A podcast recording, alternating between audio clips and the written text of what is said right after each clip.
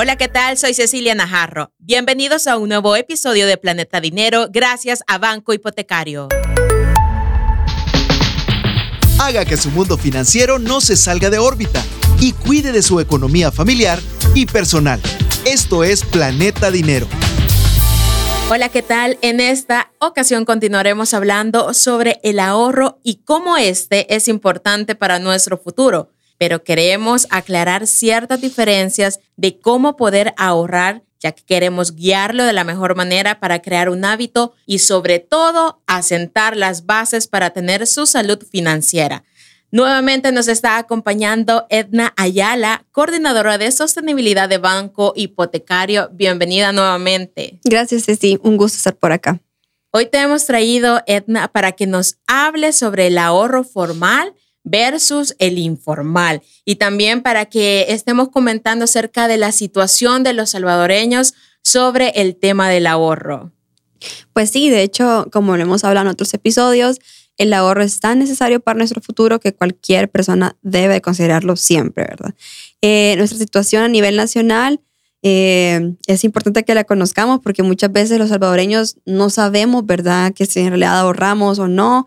Tenemos quizás esa costumbre de, de solo consumir y comprar. Entonces, poco a poco vamos a ir conociendo en este episodio sobre esa información y cómo ir identificando qué es un ahorro formal versus un informal. Por eso queremos comentar con datos estadísticos, con base, aquí de verdad que les traemos con base a estos datos sobre una encuesta nacional de acceso y uso de productos y servicios financieros de 2022 que realizó el Banco Central de Reserva, donde brindó conclusiones importantes de brechas donde se debe de buscar desarrollo encaminado a la inclusión financiera. Pero queremos ver ejemplos, porque aquí no solo les vamos a hablar de datos teóricos, sino que también lo vamos a ver con ejemplos. Sí, de hecho, este, es importante, ¿verdad?, que los salvadoreños sepan sobre esto.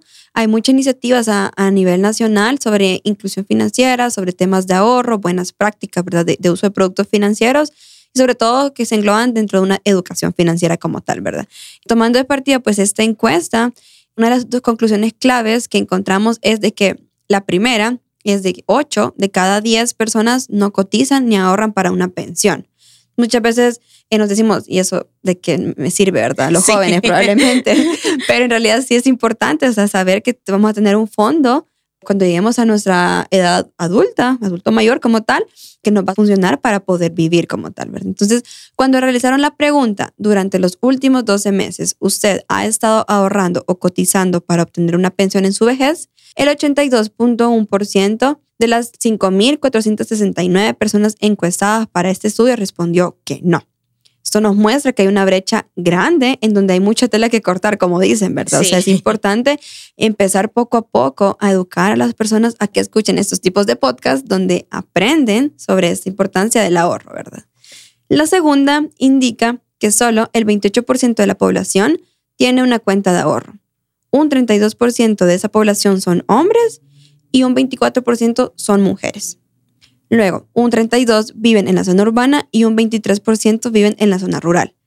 Esto nos dice también que muy pocas personas en el país entienden probablemente o saben cómo ahorrar de una forma formal. Por eso es el tema de este episodio, ¿verdad? En que entendamos la diferencia de un ahorro formal versus un informal, porque si decimos que hay un 28% de la población solo tiene una cuenta de ahorro, ¿qué pasa con el resto, verdad? ¿Será que no ahorran? ¿Será que ahorran de otra forma? Ese es el punto pues que aprendamos hoy. Son datos muy interesantes porque nos damos cuenta de la realidad de los salvadoreños en el tema del ahorro. Y bueno, y esto quiere decir que hay que abarcar más en la educación financiera, como tú lo estabas mencionando, hay que hablar más acerca de educación financiera, tanto en la zona urbana como en la rural, porque los datos también mencionaban la diferencia que hay en estas zonas del país.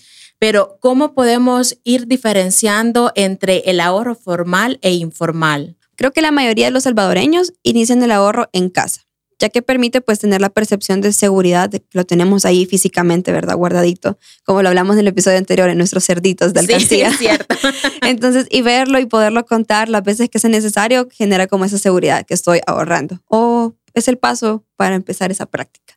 Pero es importante dar ese paso de dejar de guardar el dinero abajo del colchón, en la alcancía, a poderlo depositar en una cuenta. no es nada difícil y no requiere mucho esfuerzo, solamente es que comprendamos y eso vamos a hablar acá.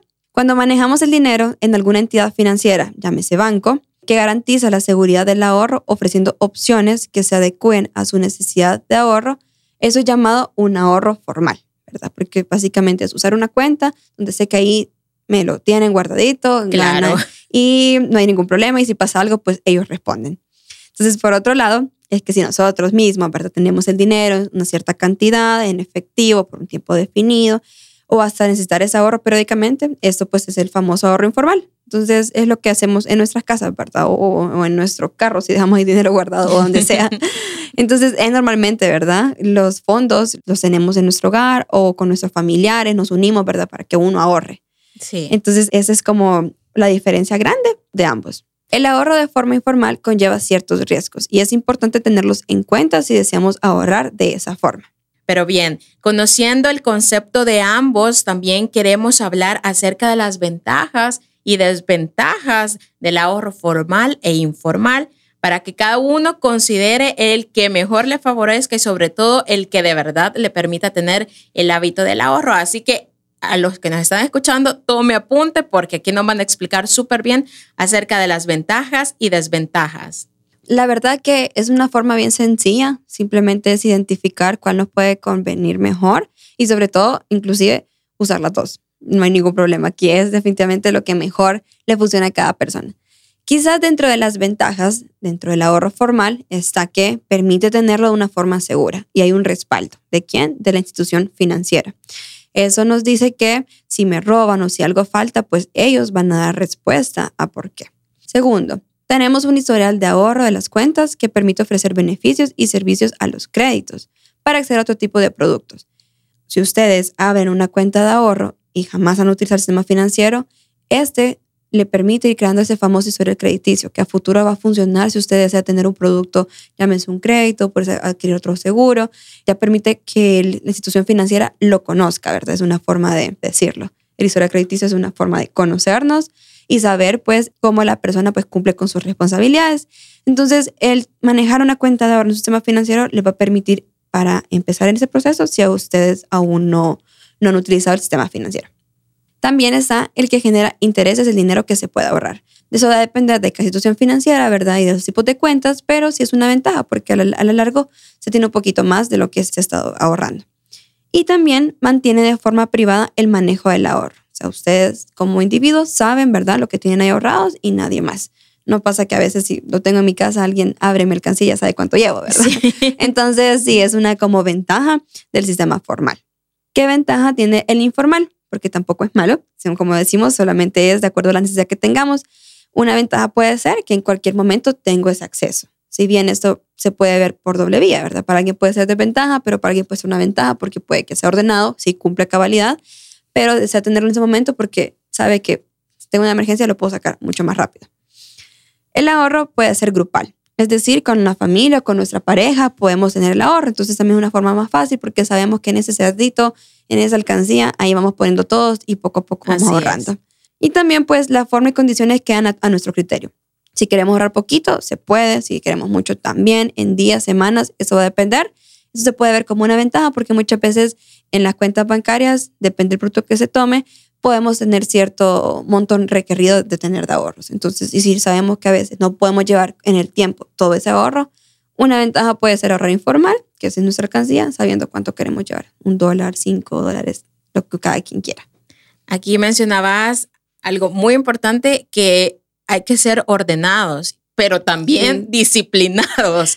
O sea, las personas que, digamos, por decirlo así, que se juegan en estar eh, ahorrando de una forma informal, debe de haber muchísima disciplina y decir, no, este dinero no lo voy a tocar porque solo es para el tema del ahorro. entonces yo creo que aquí sí implica mucho esfuerzo y voluntad. Pero sabemos también que hay ciertas desventajas en ambos conceptos. Sí, muchas veces puede ser perspectiva o depende cómo, cómo lo usemos, pero sí podemos mencionar algunas para que las personas sepan. Desventajas para el ahorro formal, podemos decir que las instituciones financieras pueden cobrar ciertas comisiones por el ahorro. Acá es importante conocer cuáles, ya que depende de la institución con la que se trabaje. Como decía, o sea, a veces algunas instituciones tienen un mínimo de montos que uno debe de ahorrar. Puede ser una desventaja si no tenemos esos montos en todos los meses que queremos estar ahorrando. Simplemente acá es importante que se sepa para que después digamos, eh, ah, no, me están robando, ¿verdad? Y simplemente no es eso, simplemente es que no se sabían esas cláusulas que tiene la cuenta. Claro. Entonces, esa es una. La otra también este puede ser que ese monto mínimo para iniciar a ahorrar, para algunos puede ser mucho, pero para otros no. Entonces, como digo, más que desventaja, simplemente es importante saberlo para poder tener el monto necesario de apertura de una cuenta. Es conocer, cuando va al banco y decirle a la persona que le está ayudando, mire, quiero que me explique bien, porque sí. claro, todos tenemos derecho a saber a lo que nos estamos involucrando. Sí, a veces puede suceder que las personas llegan y dicen, quiero ahorrar, ábrame una cuenta. Y cuando se les dice, no, tiene que ir con 25 dólares, y se quedan, ah, no, yo solo ando 5. Entonces, es aprender a conocer, ¿verdad? Y sobre todo, o estar claro que necesito un monto mínimo de apertura. Depende mucho de la cuenta, porque tenemos otras cuentas, ¿verdad? Que son correctos simples que son montos menores. Pero ese es el punto de ir identificando esas ventajas y desventajas. Claro. Eh, la última, en el tema de ahorro formal, es el que depende el esquema de ahorro. No se posee la disponibilidad inmediata del dinero. O sea, va a depender del enfoque que tenga cada uno, puede ser eso ventaja o desventaja. Porque si yo en realidad quiero una meta, ¿verdad? Y sé que para seis meses quiero ahorrar y sé que soy tentadora a comprar cualquier cosa, pues para mí que no pueda tocar ese dinero es una ventaja. Claro. Entonces, pero por otras personas puede decir, no, yo sé controlarme y no. Entonces, es dependiendo de la perspectiva, pero la podemos poner como una desventaja. en el ahorro informal podemos decir que hay un riesgo por robo. Pérdida de los ahorros es muchísimo más elevado, ¿verdad? Y puede suceder simplemente, desaparecieron y ya, no hay una forma que me garantice que me ayude, ¿verdad? Entonces, creo que más de alguna vez alguien ya le ha dolido. Si se me cae de, la bolsa un dólar, ¿verdad? Me duele. Sí, claro. No voy a decir que, me roben o que pierda un ahorro que tenga en, en, mi hogar o en alguna zona o en algún otro lugar, ¿verdad? Entonces, todo eso se puede ver como una desventaja. No, y aquí traigo también a, a colación el una anécdota que tú contabas una vez, bueno, está en otros episodios, que era de una persona que tenía guardado el dinero en un colchón y se ah, lo botaron. Ese es un ejemplo. Claro, un ejemplo súper de la, desventaja de ahorro informal. o sea, yo nunca lo olvido porque yo ya no dejo dinero abajo del colchón. sí, eso pasa muchísimo. Entonces, sí, ese es un ejemplo claro de por qué no ahorrar de esa forma. Otra desventaja es de que no hay interés ni ingreso extra por esos ahorros, ¿verdad? Como lo mencionamos, es la ventaja del ahorro formal, por ende va a ser una desventaja de este. Y por último, si no es disciplinado y como se tiene disponible inmediata del individuo, puede gastarlo en cualquier cosa. Y esa es una gran desventaja porque el esfuerzo que tenemos podemos decir que no funcionó. Claro. Uy, se me cruzaron unos zapatos, así como, ahí se me cruzó una blusa y ya se fue el, o sea, se fue el ahorro en, en, esos objetos que quizás no los necesitábamos en el momento. Claro. Así que bueno, el mensaje es este, ¿verdad? Que puedan identificar el ahorro formal versus el informal, sus ventajas y desventajas. Aquí, ¿cuál es la mejor opción? No hay una receta mágica, simplemente. Eso te iba a preguntar, o sea, ¿cuál, ¿qué nos recomendás o qué decisión puede uno tomar de decir cuál es la mejor opción? Claro, pues como digo, no es una receta mágica, va a depender de cada uno de ustedes. Pero nosotros, claro está que sí podemos recomendar un ahorro formal por la ventaja que hemos dicho. Creo que es un poquito más claro y sobre todo porque sus desventajas también son mínimas comparadas pues con un ahorro informal, que creo que solo con que nos roben ya es bastante. Sí. Entonces, al estar sabedores de esto, de sus ventajas, desventajas, creo que entendemos la regla del juego y es muchísimo más fácil poder adquirir ya un producto financiero. Seguramente muchos de los que nos están escuchando ya se identificaron y dicen, bueno, yo estoy en la parte de ahorro formal, pero otra parte, y si no me equivoco, la gran mayoría estamos en el ahorro informal. Pero ¿cómo podemos dar este cambio? Ya luego que tú nos has mencionado que recomiendan mejor un ahorro formal, ¿cómo podemos dar este paso de un ahorro informal a uno formal? Es tan fácil como primero tener claro el objetivo, ¿verdad? De por qué ese dinero se va a ahorrar o qué quiero conseguir con ahorrar. De acuerdo a ese objetivo, va a permitir escoger adecuadamente el producto bancario que ofrecen, ¿verdad? Ah, como mencionamos en otros episodios y en, futuros, para que estén pendientes, vamos a estar hablando de los tipos de cuentas de ahorro que existen y estas cuáles son mejores de acuerdo a esos objetivos que me voy a definir. El paso es ese, identificar los productos del banco, saber cuál es mi meta, identificando eso, pues transferir los recursos a esa cuenta formal. Y listo. Solamente necesitamos iniciar pues el hábito de poder ahorrar en una cuenta. El hábito y repito, la disciplina también. Así que, bueno, muchísimas gracias. Edna, por habernos dado un panorama súper claro acerca de este versus que hemos hablado hoy acerca del ahorro. Así que siempre muy pendientes ustedes todos los viernes con Planeta Dinero. Gracias a Banco Hipotecario porque les traemos la mejor educación financiera. Así es, muchísimas gracias Ceci y espero que les sirva de mucho esa información de cómo ahorrar. Soy Cecilia Najarro, esto fue Planeta Dinero, un episodio nuevo todos los viernes. Esto fue Planeta Dinero, el espacio en el que nuestra economía se mantiene en órbita.